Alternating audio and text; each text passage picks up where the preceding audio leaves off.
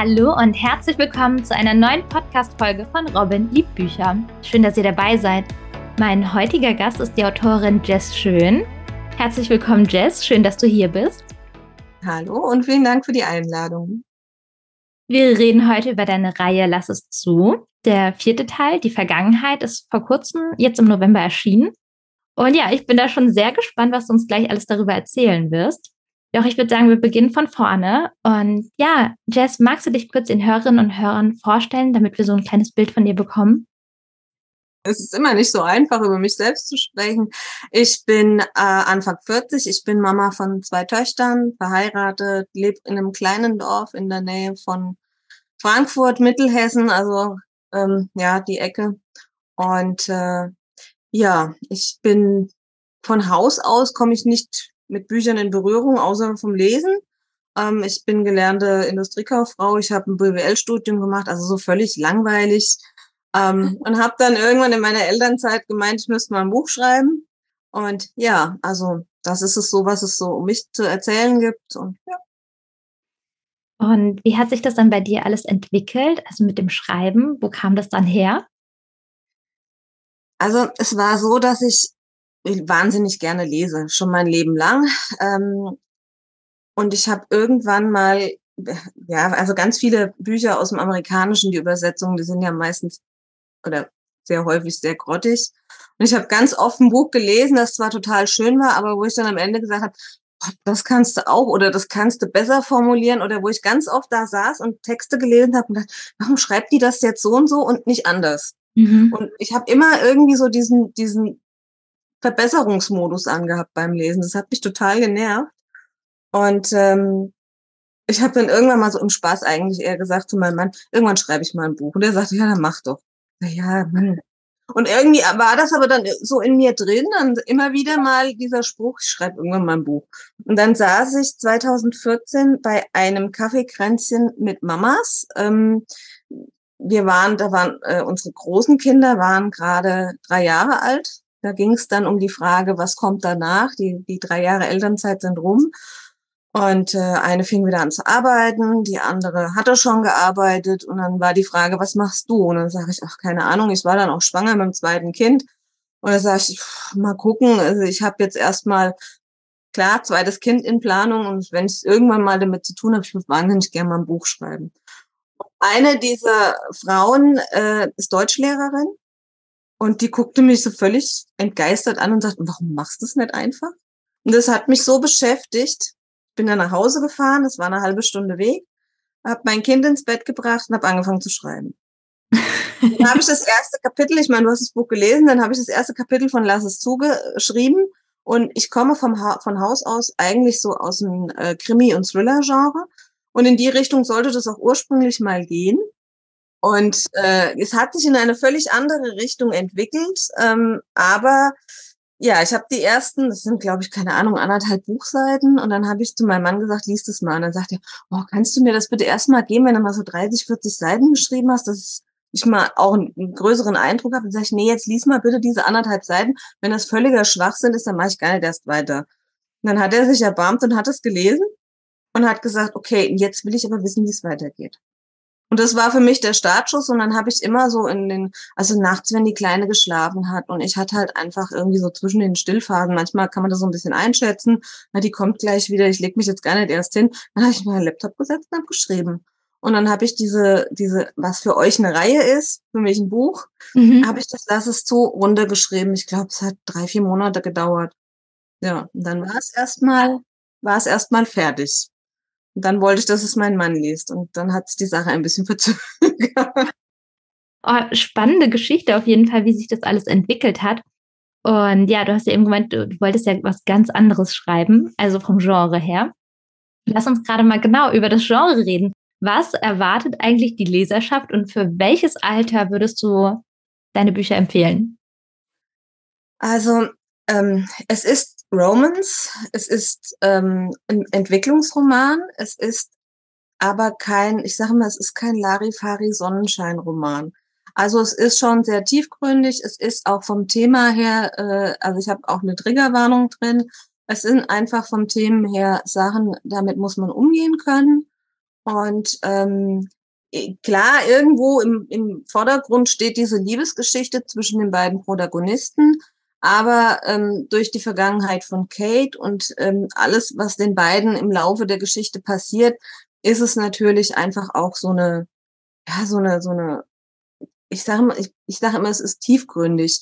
Das sagt wahrscheinlich, sagen wahrscheinlich viele, aber für mich ist es halt einfach, ähm, es geht nicht einfach nur darum, drei, zwei Leute treffen sich und da passieren so ein paar Kleinigkeiten und dann sind die am Ende Juhu, Happy End verheiratet, sondern ähm, Kate hat schon ein ziemliches Päckchen zu tragen und das mhm. äh, arbeite ich auf und ähm, das muss man, also man muss es verkraften können. Man muss also jetzt nicht so reingehen und also es ist jetzt nicht so eine äh, New Adult Geschichte, Mhm. Ähm, wo, wo, wo so ein bisschen Regenbogenfarben, also diese Pastelltöne, sondern deswegen auch dieses dunkle Cover. Es ist schon ein bisschen düster. Aber es ist kein Krimi, es ist kein Thriller. Es äh, passiert auch im Grunde genommen äh, nichts äh, Dramatisches. Klar, am Anfang in der ersten Szene wird sie angeschossen, aber zwangsläufig, so viel kann ich auch sagen, ohne groß zu spoilern, sie überlebt die Sache natürlich. Aber ja, also das ist so die Richtung, in die es geht. Magst du uns vielleicht auch noch ein kleines bisschen mehr über deine Geschichte erzählen, also um was es sich genauer dreht? Also so ein bisschen so eine kleine Zusammenfassung. Das Ganze startet in Peru. Ähm, Kate und Tom sind in einer Hütte. Es fällt ein Schuss und die Protagonistin liegt blutend auf dem Boden. Das ist diese Eingangsszene, von der ich eben schon gesprochen habe, die mein Mann lesen musste. Und ähm, dann geht halt eigentlich das, der, der Leidensweg los. Also Kate kommt ins Krankenhaus, Kate wird wach, hat eine Amnesie, weiß nicht mehr, wer sie ist. An ihrer Seite ihr Mann, von dem sie zwar weiß, dass es ihr Mann ist, sie aber überhaupt keine Erinnerungen hat. Und dann beginnt sie eigentlich, sich auf die Suche zu machen. Auf der einen Seite vertraut sie diesem Menschen, ähm, merkt, dass da eine Verbindung ist, und auf der anderen Seite hält er ihr Sachen von ihr fern und ähm, ist so ein bisschen, ja, so, so er hat von, von, von der Art her ist er so ein bisschen bestimmend, ähm, drückt das auch immer wieder aus und lässt sie nicht alles wissen und sie merkt, dass sie nicht alles gesagt bekommt. Und naja, im ersten Band geht es halt tatsächlich darum, herauszufinden, wer sie ist, beziehungsweise daran arbeitet, herauszufinden, was er ihr verheimlicht. Und ja, zu viel möchte ich nicht verraten. nee, ich glaube, der Einblick war auch ganz gut. Ähm, ja, du hast ja eben gesagt, also es beginnt sehr turbulent in Peru. Ja, wieso Peru? Hat das vielleicht einen persönlichen Grund, warum du dich für Peru entschieden hast? Eigentlich gar nicht. Also ähm, ich habe damals, als ich angefangen habe, ähm, Thema ist ja, die sind ja in diesem Armenviertel in Peru, ähm, in dieser schäbigen Hütte. Und ich habe damals eine Berichterstattung über Kinder gelesen. Ich glaube, aber das war damals tatsächlich Südafrika ähm, wo die Kinder im Müll wühlen. Also wo sie wirklich da irgendwo, die, die, die LKWs laden den Müll ab, ähm, die Kinder klettern auf diese Müllberge und versuchen da noch aus dem Müll irgendwelche Schätze rauszufinden, um die dann gegebenenfalls zu verkaufen oder was auch immer. Und äh, das hat mich irgendwie so ein bisschen beschäftigt und ich habe dann gegoogelt mhm. damals und habe diese diesen dieses Viertel gefunden, äh, habe auch Bilder damals dazu gefunden, die gibt es heute nicht mehr tatsächlich. Also ich habe das ist sieben Jahre her, mittlerweile fast acht. Ähm, inzwischen finde ich diese Bilder nicht mehr, aber es, es gibt sie. Also ich habe Screenshots zum Beispiel davon gemacht, einfach wo man diese Berge sieht, ähm, wo diese Kinder in Müll wühlen und das, ja, so ist es Peru geworden. Also es war halt in der Nähe von Lima und ähm, ich wollte irgendwo in die ganz weite Ferne. Es musste natürlich auch zum Setting irgendwo passen, dass es nicht zu Hause war. Und so ist es Lima geworden. Hatte ich vorher nie was mit zu tun. Ja, weiß ich jetzt, steht ganz oben auf meiner Wunschliste. Okay, ja, dann drücke ich dir die Daumen, dass es bald in Erfüllung geht. Und was ich ganz spannend fand, nochmal ganz kurz zu deinen Titeln für den ersten und den zweiten Teil. Denn der erste Teil heißt das Ende und der zweite Teil der Anfang. Ich muss sagen, ich fand sie persönlich sehr gut gewählt, weil sie hängen bleiben. Und für alle, die auf der Suche nach den Büchern sind, also das Ende ist der erste Teil der Reihe. Ja, aber kommen wir zurück zu deinen Protagonisten. Wie sind die denn entstanden? Also wie ist Kate entstanden und, und wie hast du Tom erschaffen? Also ich hatte ja erzählt, dass es eigentlich eher so in die Krimi-Thriller-Szene reingehen sollte und ich habe dann einfach angefangen zu schreiben. Also ich bin, ähm, wie ich heute weiß, wusste ich damals natürlich nicht, ähm, ich habe mich einfach hingesetzt und habe geschrieben. Und ähm, heute weiß ich, das nennt man Panzer, ja. Ähm, also ich bin niemand, der sich vorher Gedanken macht, in welche Richtung die Geschichte geht. Habe ich bei keinem meiner Bücher. Ähm, ich habe, wie soll ich das nennen? Ähm, ich habe manchmal einfach so, ein, so ein Geistesblitz, so eine Idee. Ich sehe irgendeine Szene vor mir und damit fängt eigentlich bei mir der Kopf an zu arbeiten. Das habe ich schon mein Leben lang. Ich kann mich erinnern, ich habe früher als Kind im Bett gelegen und habe mir Geschichten im Kopf ausgedacht. Ich habe die nie zu Papier gebracht. Und dabei habe ich immer, und das mache ich heute noch, ähm, die Geschichte immer wieder von vorne angefangen. Mhm. Und so war das im Prinzip bei Kate und Tom auch. Ich habe angefangen zu schreiben, ich habe angefangen, mir eine Frau zu überlegen, wie sieht sie aus. Ich habe auch gegoogelt nach Bildern und ich habe äh, einfach so so Zusammenstellungen gemacht. Wie sieht das Penthouse aus? Wie sieht das Auto aus? Wie also ich habe mir da wirklich Gedanken gemacht, aber ich habe immer wieder von vorne angefangen.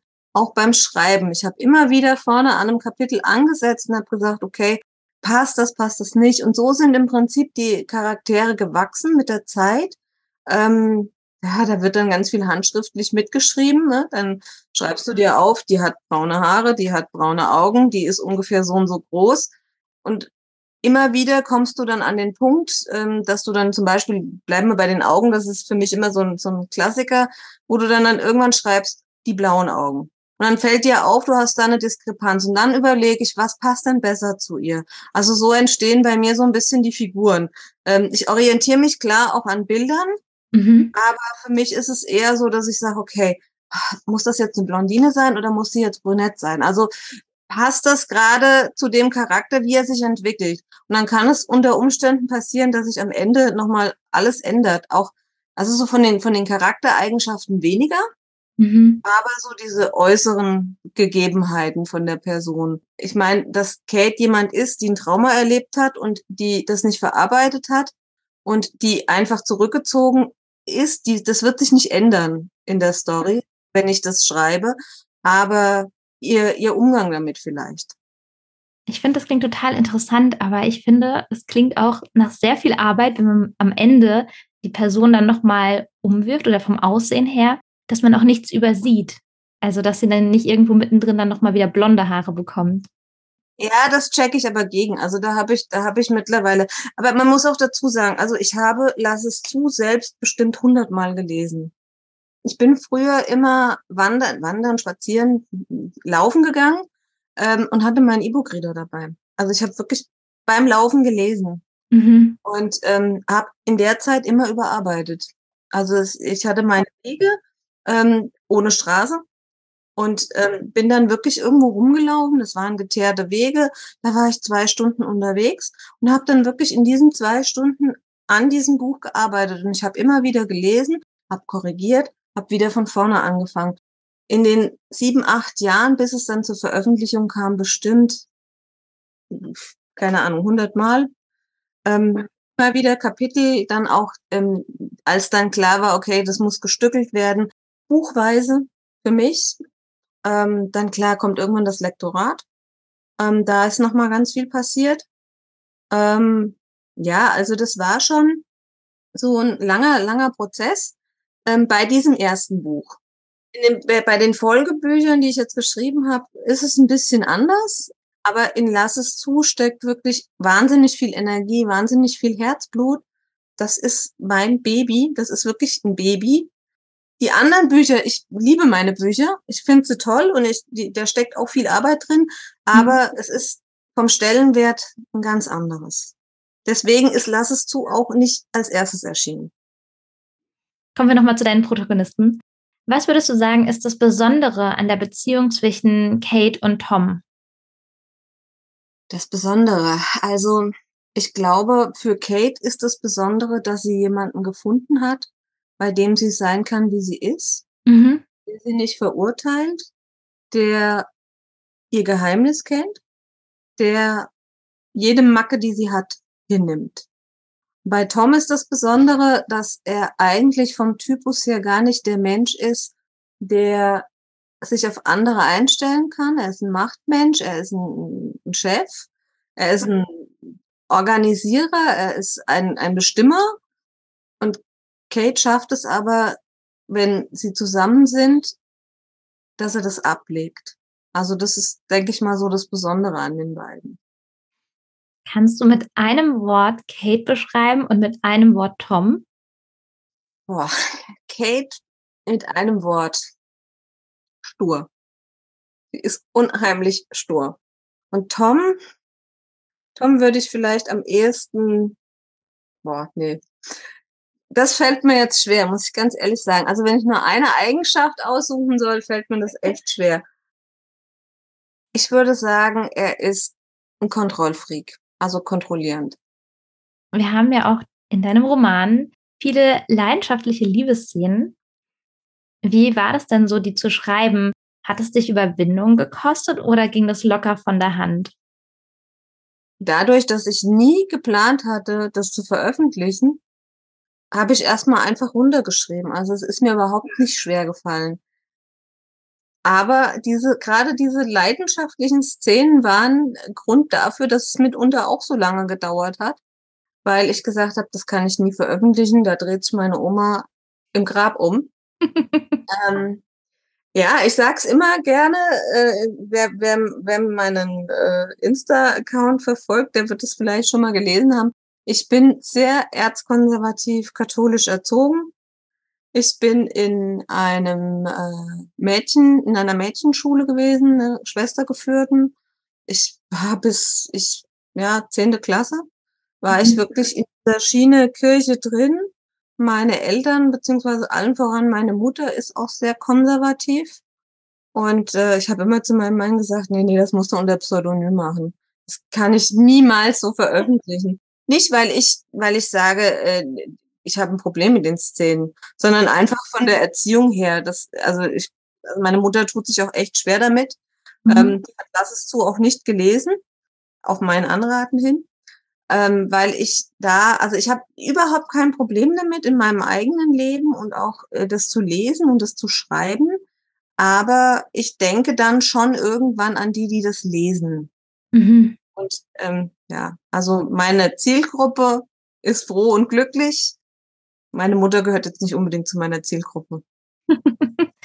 Aber äh, ist auf jeden Fall sehr spannend, mal hinter die Kulissen zu blicken.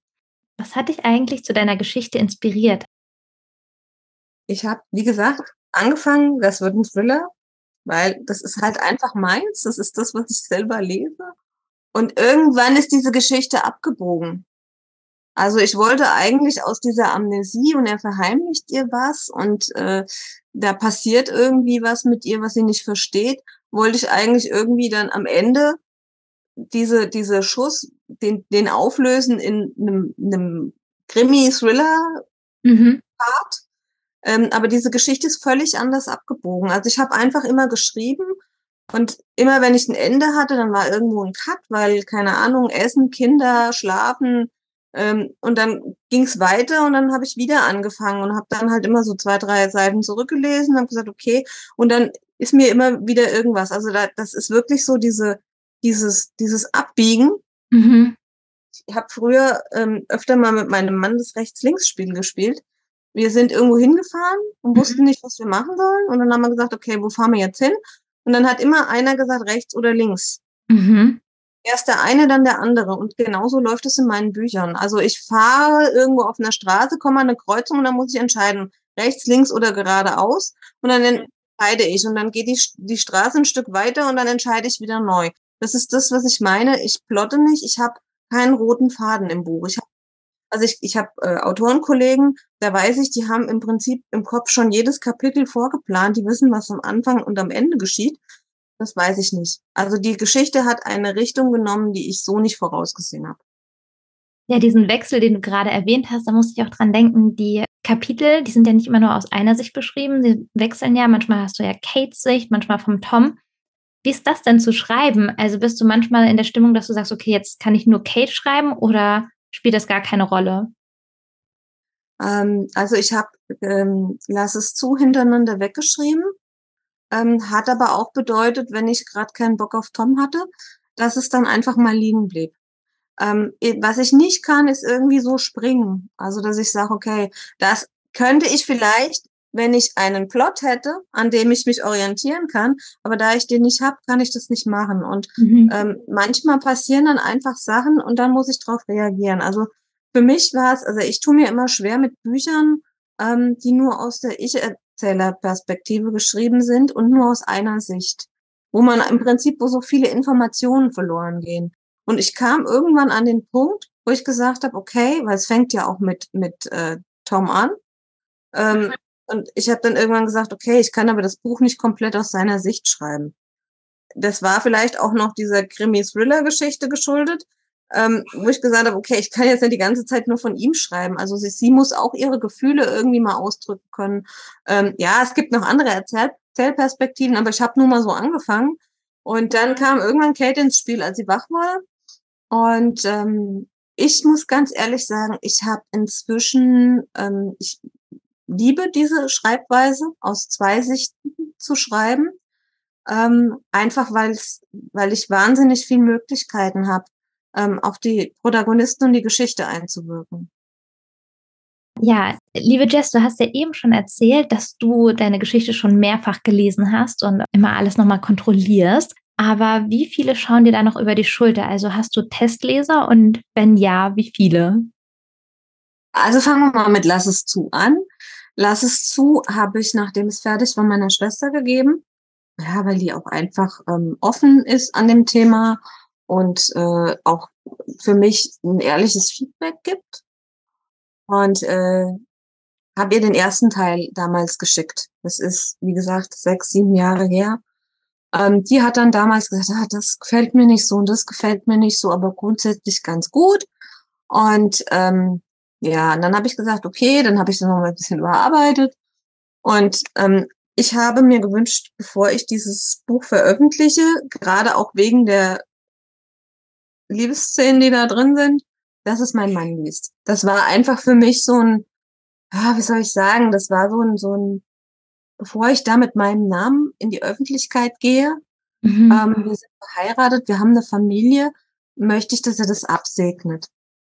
Und ähm, daran hat, also es ist nicht gescheitert, um Gottes Willen, aber das hat einfach gedauert. Also es sind vier Bände und mein Mann, der liest von Berufswegen sehr viel. Mhm. Der sitzt den ganzen Tag am Rechner, der muss viele Konzepte überarbeiten. Ähm, das heißt, der ist jetzt nicht so unbedingt derjenige, der sich abends auf die Couch liest und noch einen Roman liest. Mein Mann ist dann eher derjenige, der entweder Fernsehen guckt oder einen Comic durchblättert. Und ja, dann auch einfach diese, diese Motivation zu finden. Also ich, wie gesagt, es sind ja nicht einfach nur ein paar Seiten, sondern es ist ja schon ein ziemlich umfangreiches Werk. Und dann hat er irgendwann Teil 1 gelesen, war total begeistert und hat gesagt, ja, super und findet er klasse und macht doch. Und sag ich, nee, bevor du nicht alles gelesen hast, weil gerade in Teil 1 wird ja auch noch nicht so viel von ihrer Geschichte erzählt, ähm, bevor du das nicht alles gelesen hast, werde ich das nicht veröffentlichen. Und ähm, er war dann tatsächlich derjenige, der lange gebraucht hat, hat dann aber wirklich mit mir überarbeitet. Also er hat nicht einfach nur gelesen und gesagt, ja, ist gut, sondern er ist jede Textpassage mit mir durchgegangen. Er hat viel auf Rechtschreibung geachtet. Wie gesagt, er macht das von Berufswegen. Der hat da also schon viele Fehler ausgemerzt und äh, gerade mit meiner Kommasetzung, da habe ich es nicht so mit, ähm, schon viel, viel behoben, was im Lektorat dann äh, später auf die Füße gefallen wäre hat äh, da viel mit mir zusammengearbeitet und dann war ich an dem Punkt, dass ich gesagt habe, jetzt ist es eigentlich fertig. Und ähm, ich habe vor zwei Jahren meinen Job gekündigt. Das war in der Corona-Hochzeit im zweiten Lockdown, ähm, um bei den Kindern zu sein, weil einfach ähm, meine Arbeit nicht mit dem Familienleben zusammengepasst hat und mein Arbeitgeber mir nicht entgegenkam. Und habe ähm, gesagt, okay, ich gehe das jetzt nochmal an. Jetzt war aber lass es zu, da war so viel Herzblut drin, dass ich gesagt habe, das schmeiße ich nicht einfach auf den Markt. Ich gucke erst mal, wie die Leute reagieren auf das, was ich geschrieben habe und habe mein zweites Manuskript, das ich in dieser langen Überarbeitungsphase geschrieben habe, veröffentlicht. Das ist Fallen.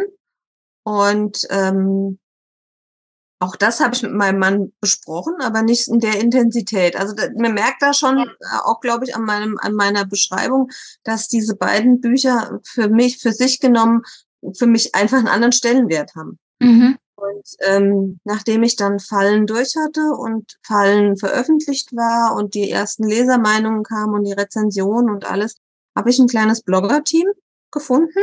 Es waren damals fünf Leute. Und ähm, als wir dann fertig waren mit dieser Blogger-Tour für Fallen, habe ich gesagt, hier horcht mal zu, ich habe da noch eins. Ähm, das ist ein bisschen, geht ein bisschen in eine andere Richtung. Würdet ihr das gerne auch lesen? Und das waren dann quasi meine Testleser. Also die haben das gelesen. Es waren insgesamt dann nur noch drei, weil zwei gesagt haben, nee, sie sind raus bei dem Thema. Und die haben das dann gelesen und äh, ja, dann kam irgendwann der Punkt, wo ich gesagt habe, okay, ich bin jetzt soweit, ich veröffentliche das jetzt. Ähm, sollte eigentlich letztes Jahr im, zur Weihnachtszeit sein, kurz vor Weihnachten. Da hat mir dann nochmal ein Verlag dazwischen gegrätscht. Gemeint haben, sie müssten sich das mal genauer angucken. Nachdem die mir dann aber abgesagt haben, habe ich es im Februar veröffentlicht und habe dann gesagt, okay, also ich habe das, was ich geschrieben habe, mit den wichtigsten Menschen besprochen für mich. Ähm, ich habe eine, eine, sehr, sehr hohe Meinung und sehr, lege sehr, sehr viel Wert auf die Meinung meiner Lektorin, mit der ich auch einfach äh, im Hintergrund befreundet bin und die, die einfach mir sagt, ey, das ist gut und das ist nicht gut und ähm, ich habe jetzt beim neuen Manuskript tatsächlich mal Testleser gesucht. Aber das ist auch einfach mehr so, um ähm, mitzuschwimmen mit, mit diesem, das kannst du machen, das musst du machen, da musst du gucken. Aber letztendlich lasse ich mir nicht gern reinreden. Und wenn ich meine Geschichte in die Richtung schreibe, in die ich die schreibe, braucht nicht einer und braucht dann sagen, ja, nee, aber an der Kreuzung musst du aber unbedingt links abbiegen. Also da, ich nehme da schon Kritik an, aber ich lasse niemanden jetzt irgendwie die ganze Geschichte irgendwie umschreiben oder irgendwie sagen, das passt jetzt überhaupt nicht da rein, die Szene muss raus oder was auch immer. Ähm, haben sie auch zum Glück nicht gemacht. Ähm, ich weiß nicht, wie ich damit umgegangen wäre. Aber ähm, also der Kreis der Personen, die das lesen, ist wirklich sehr, sehr klein. Ich verlasse mich da so ein bisschen auf mich. Ah, okay, verstehe. Ich, ich, also wenn ich, ich, ich habe Lass es zugeschrieben, habe es dann wirklich eine ganze Zeit lang liegen lassen und dann habe ich es gelesen. Und wenn mich meine eigenen Worte dann irgendwann zu Tränen rühren, dann kann es nicht so verkehrt sein. Also wenn die, wenn ich diese Emotionen nachvollziehen kann. Und äh, das, das war halt für mich immer, das ist für mich immer, wenn ich, wenn ich ein Manuskript schreibe. Ähm, ich habe jetzt ein Manuskript ausgepackt, das liegt schon ein bisschen länger, das bin ich gerade im Fertigschreiben. Man muss ja natürlich nochmal von vorne nach hinten lesen, wo bist du gerade stehen geblieben, wo ist die Geschichte gerade, vor allen Dingen, wenn du nicht plottest. Und ähm, wenn ich dann wirklich die Szenen lese und dann da sitze und mit den Tränen kämpfe, dann weiß ich, okay, so schlecht kann es nicht sein. Wenn ich es jetzt richtig verstanden habe, hast du erstmal alles komplett fertig geschrieben. Also die vier Teile wurden erst fertig geschrieben, besprochen und dann veröffentlicht. Wie lange hat denn dieser Prozess jetzt insgesamt gedauert? Also die ersten Wörter habe ich geschrieben im Herbst 2014 und veröffentlicht habe ich dieses Jahr im Februar. Also das war ein sehr langer Zeitraum. Wenn man jetzt nochmal das Lektorat mit dazu nimmt, ähm, dann war es im Prinzip abgeschlossen im August, September dieses Jahr. Also waren dann im Prinzip sechs, acht Jahre, bis ich tatsächlich alles fertig hatte. Aber für mich war das halt ein Buch. Also für mich ist diese Geschichte nicht gesplittet und es tut mir auch in der Seele leid, dass ich diesen Weg gehen musste. Weil ich finde einfach, die Geschichte gehört am Stück gelesen und es ist, wenn wenn es so gestückelt ist, ist es echt schlimm. Jetzt sind alle vier Bände draußen, jetzt ist es egal, aber es ist echt für mich als Self-Publisher nicht möglich, ein Buch, das mehr als vier, 500 Seiten hat, zu machen. Das ist einfach dann, ich müsste das für einen Preis auf dem Markt anbieten, den keiner kauft. Mhm. Ähm, und dann hätte ich auch nichts davon, dann hätte auch kein Leser was davon. Ähm, und deswegen habe ich das damals gestückelt. Es gibt zwar, oder es gab zwar im, im Rohmanuskript auch schon eine Untergliederung. Auf der Basis sind dann am Ende auch die vier Teile entstanden. Aber ähm, ja, das war, also es ist ein Buch im Prinzip, das einfach nur aus äh, ja, der, der Notlage des Self-Publishing heraus in diese vier Bände geteilt wurde. Du hast ja eben gesagt, es wäre dann nicht erwerbsmöglich, wenn du es als ein Buch äh, vermarktet hättest. Kannst du denn ungefähr sagen, was denn eins gekostet hat, damit man so eine kleine Vorstellung bekommt, was da auf einen zukommt? Genau habe ich es nie gerechnet, weil ich einfach auch mit der Seitenzahl über dem Maximum bei Amazon lag.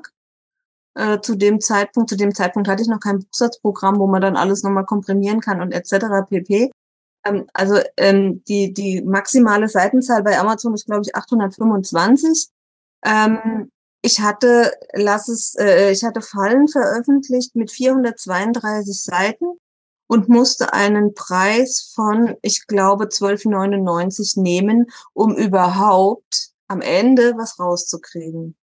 Ähm, und ich, ich rede jetzt mal nicht über exakte Preise, aber die Marge, die man im Self-Publishing für ein Buch bekommt, ähm, die reicht nicht mal für ein belegtes Brot. Und äh, das ist einfach was, wo ich sage, also wenn ich dann hingegangen wäre und hätte alle ähm, vier Bände in ein Buch gepackt, dann wäre ich bei ungefähr 800 Seiten gewesen. Hochgerechnet auf den Preis von Fallen wäre ich irgendwo bei 6, 27 Euro, schätze ich mal, ge gewesen. Und jetzt die Frage von mir an dich. Ein unbekannter Self-Publisher bringt ein Buch raus mit 800 Seiten, kostet 26 Euro. Kaufst du das oder kaufst du das nicht?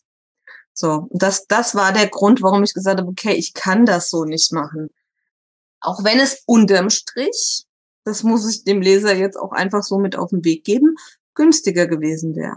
Mhm. Weil es, wenn er es für 26 Euro kauft, noch billiger ist, als wenn er jetzt alle vier Einzelbände kauft. Aber wie gesagt, das ist, das ist äh, Preispolitik von Amazon, das ist Preispolitik von den ganzen äh, Buchdistributoren. Ähm, da müssen einfach die Self-Publisher ein Stück weit schlucken. Ähm, ich glaube, im, im Verlagswesen ist es nicht viel besser. Da hast du einen festen Preis für dein Buch hast vielleicht auch eine feste, feste Verkaufszahl, aber ähm, das ist nicht unbedingt mehr. Also es ist eher weniger. Verstehe. Aber jetzt ganz wichtig, wo ist denn dein Buch überall erhältlich? Das E-Book gibt es nur bei Amazon. Das ist im K.O. Äh, mit drin. Die Taschenbücher gibt es auch bei Amazon. Ähm, wer mir eine Freude machen will, kauft es da auch gerne. Aber ich habe auch für die, die mit Amazon auf Kriegsfuß stehen, was ich auch ein Stück weit nachvollziehen kann, über Tolino Media veröffentlicht. Das heißt, es ist in allen Buchhandlungen erhältlich. Es ist über die VLB gelistet. Ähm, das ist eine Liste für lieferbare Bücher für den Buchhandel. Das heißt, jeder, jeder Buchladen, der kleine Buchladen um die Ecke kann äh, anhand von Titel, Namen und eventuell auch noch ISBN mein Buch finden. Ähm, es ist im, aber allerdings nur als Print. Es ist im äh, Thalia-Shop drin, es ist im Weltbild-Shop drin. Also es gibt ganz viele äh, Online-Shops, wo man es bestellen kann. Aber wie gesagt, wer zu seinem Buchdealer um die Ecke gehen möchte, der kriegt es da jetzt auch. Ja, also ihr habt es gehört, wo ihr es bekommen könnt. Wir kommen mal zu dem Self-Publishing noch ein bisschen. Ich habe nämlich auf deiner Homepage gelesen, dass du auch im Club der Self-Publisher bist. Und ja, können wir darauf nochmal kurz ein bisschen eingehen? Kannst du das uns ein bisschen näher bringen? Was ist denn der Club der Self-Publisher?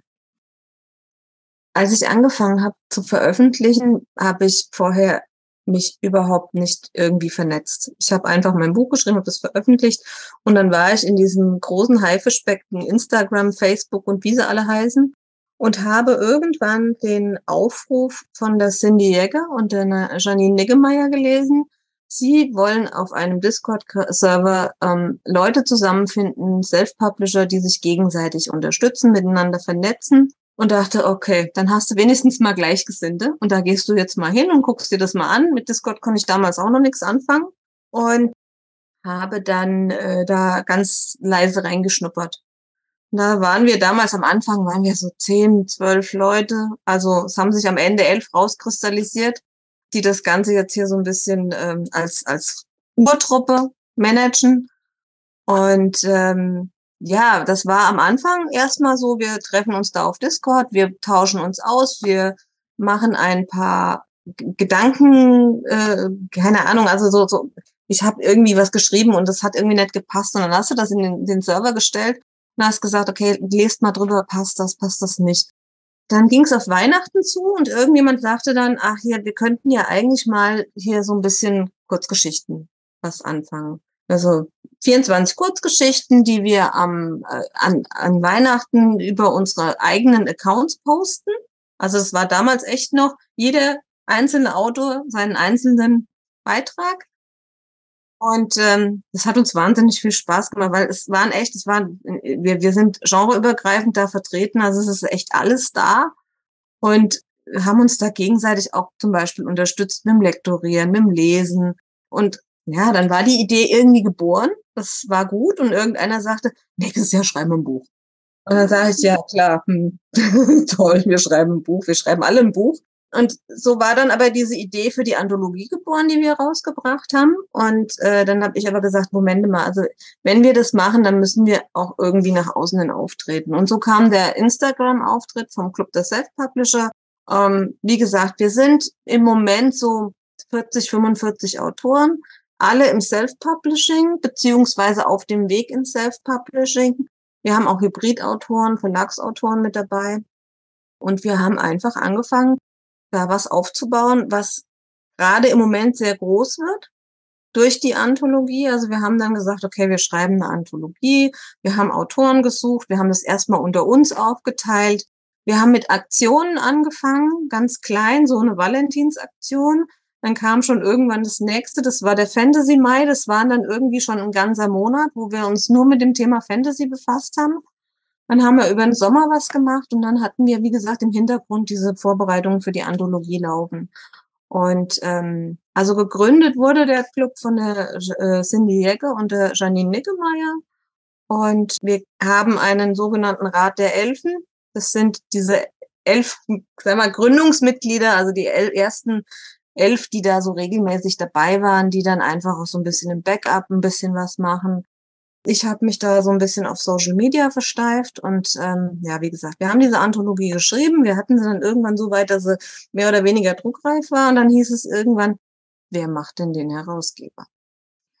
das muss man sich so vorstellen. Alle stehen in einer Reihe und gehen einen Schritt zurück und ich bin stehen geblieben. Ähm, ich meine, ganz so schlimm war es nicht, aber ich habe dann gesagt, also nee, wir haben jetzt so viel Herzblut da reingesteckt, wir haben äh, alle daran gearbeitet, wirklich auch zusammen daran gearbeitet, daran scheitert es jetzt nicht. habe ich gesagt, ich mache das, ich äh, mache hier einen auf äh, Herausgeber, aber äh, nur offiziell. Wir entscheiden alles weiter zusammen. Also normalerweise hast du ja als Herausgeber so ein bisschen diese Funktion, zu sagen, das Cover wird so gemacht, der Buchsatz wird so gemacht, etc. Also diese ganzen, diese ganzen Rahmenbedingungen das haben wir alles zusammen entschieden. Es gab da im Hintergrund wirklich das Moderatorenteam, das sind drei Leute, zusammen mit den beiden Admins. Und wir haben wirklich dann entschieden, okay, wir machen das so, wir machen das so. Es war wirklich nicht jetzt eine Entscheidung. Und das ist auch das, was den Club auszeichnet. Also wir machen alles zusammen und versuchen irgendwie so, jeder für sich, aber trotzdem zusammen. Also das ist so, ja. Und das sind ganz, ganz tolle Menschen, die ich da kennengelernt habe. Ähm, es macht wahnsinnig viel Spaß. Wir freuen uns immer wieder drüber, wenn jemand Neues dazukommt. Das Ganze ist völlig kostenfrei oder so. Also nicht, dass da jetzt jemand denkt, das ist ein Verein, da muss ich Geld bezahlen oder so. Nee, es ist einfach nur, man muss auf Insta, oder sollte auf Insta sein, es ist nicht mal ein Muss.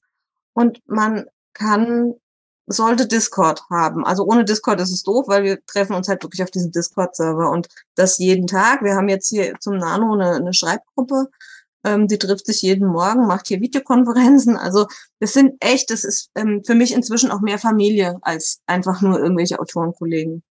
Oh, das klingt so richtig großartig. Also wer Interesse hat, sollte da auf jeden Fall mal vorbeischauen. Und ja, sag mal, Jess, steht noch irgendein weiteres Projekt von dir dann an? Irgendwas in den Startlöchern? Ich habe einiges im Moment. Also ich habe äh, jetzt erstmal mit der Lass es zu-Reihe abgeschlossen und ähm, ich habe ein fertiges Manuskript, das auch fertig überarbeitet ist. Das ist das, was jetzt bei den Testlesern war. Da habe ich die Feedbacks, die werde ich jetzt im Dezember einarbeiten, dann geht es ins Lektorat. Und für das Projekt habe ich Veröffentlichung irgendwann im ersten Halbjahr 2023 angeplant. Dann bin ich noch in einem anderen Projekt mit drin. Ähm, das ist das Projekt Gambio. Das hat die Sina Land ins äh, Leben gerufen. Ist ein, also es sind auch mehrere Autoren. Jeder schreibt ein Buch mit dem Untertitel oder mit dem, mit der, mit der Maßgabe der perfekte Tausch. Also es muss irgendwie in diesem Buch getauscht werden. Und äh, da wurde ich angesprochen, ob ich da nicht Interesse hätte. Und ähm, ich habe gesagt, ja klar, ist eine tolle Idee. Hatte dann auch spontan eine, eine Idee zu schreiben. Ähm, da bin ich aktuell so ziemlich am Ende der Rohfassung. Das ist mein Nano, ich schreibe es im Nano-Fertig-Projekt. Das wird im zweiten Halbjahr 2023 dann irgendwann erscheinen. Und dann gibt es noch ein Buch, das auch fertig ist, das aber jetzt einfach mal so liegen bleibt, weil es ist, ganz ehrlich, vier Veröffentlichungen in einem Jahr, das ist einfach zu viel. Das hat mich geschafft, das hat einfach meine Ressourcen aufgefressen. Ähm, das, das kann ich nicht. Das ist einfach, das war jetzt, in dem Fall war es gut, weil es auch, ich glaube, gut war, dass es so schnell hintereinander wegkam. Aber mehr als zwei Veröffentlichungen im Jahr will ich eigentlich nicht machen. Vor allen Dingen, weil nächstes Jahr wieder eine Anthologie geschrieben wird, wo wir wieder zusammenarbeiten, wo ich wieder höchstwahrscheinlich die Herausgeberschaft übernehme. Das reicht einfach. Mhm. Ähm, ja, und dann da oben in meinem Kopf sind ganz viele, ganz viele Ideen. Da kommt auch noch ganz viel, aber ich muss erstmal zum Schreiben kommen. Ja, Jess, wir kommen jetzt schon zu den abschließenden Fragen. Bist du startklar? ja. Welches Genre bevorzugst du beim Lesen? Krimi und Thriller. Was bewegt dich zu einem Buchkauf? Also, ich habe früher ganz oft auf Remittententischen gewühlt. Mittlerweile lese ich nur noch E-Books, aber ich habe immer ein Buch gesehen. Das muss mir zum einen muss es mir vom Cover gefallen, wobei das nicht unbedingt jetzt der maßgebliche Teil ist, aber das ist schon mal so der erste Impuls. Und da muss mir der Klappentext zusagen. Das sind so die beiden Sachen, auf die ich achte. Ähm, mittlerweile ist es fast nur noch der Klappentext, weil ich einfach gesehen oder erlebt habe, dass ganz viele ähm, Bücher ganz toll aussehen, aber äh, dann doch nicht das hergeben, was sie, was sie versprechen. Also es ist so, ist so eine Mischung.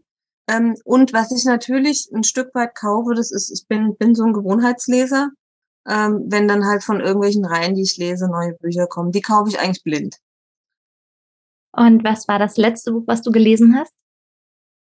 Das letzte Buch war von einer Autorenkollegin von mir. Das war aus dem Romance-Bereich. Das war die Nadine Schwarz mit Küss mich, mein Engel.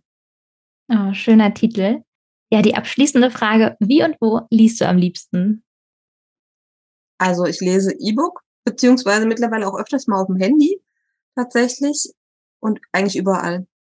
Also ich kann auf dem Bett lesen, auf der Couch lesen, im Auto, ich kann beim Spazierengehen lesen. Im Moment bin ich auf die Couch gefesselt. Ich bin aber auch an der Stelle ganz ehrlich, ich komme ganz, ganz selten nur noch zum richtig guten Lesen. Also da ist der Fokus deswegen auch nächstes Jahr einfach mal mit ein bisschen Reduzierung. Die, die, ich bin abends oft einfach zu müde, wenn ich den ganzen Tag am Rechner saß und gearbeitet habe und geschrieben habe und dann bin ich abends einfach irgendwann platt. Ja, also ganz oft lese ich auf dem Bett und schlafe ein dabei dass ich dann nochmal drei Kapitel zurück muss, so ungefähr.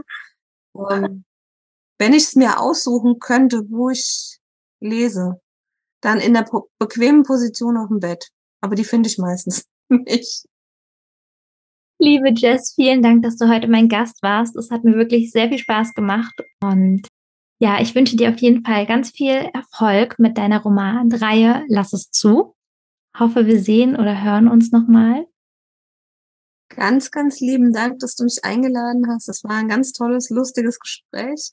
Ich bin gespannt, was am Ende dabei herauskommt, was deine, was deine Zuhörer sagen und freue mich, wenn vielleicht der ein oder andere mal bei mir vorbeischaut. Ja, das könnt ihr nämlich sehr gerne tun. Ihr findet sie unter dem Namen Jess Schön, entweder auf der Homepage oder auf Instagram, genau unter diesem Namen. Ich packe es euch aber auch nochmal in die Folgenbeschreibung. Ja, und an alle Bücherliebhaber und Bücherliebhaberinnen und die, die es noch werden wollen, genießt den Tag und wenn ihr wollt, hören wir uns wieder nächsten Sonntag zu einer neuen Podcast-Folge von Robin liebt Bücher.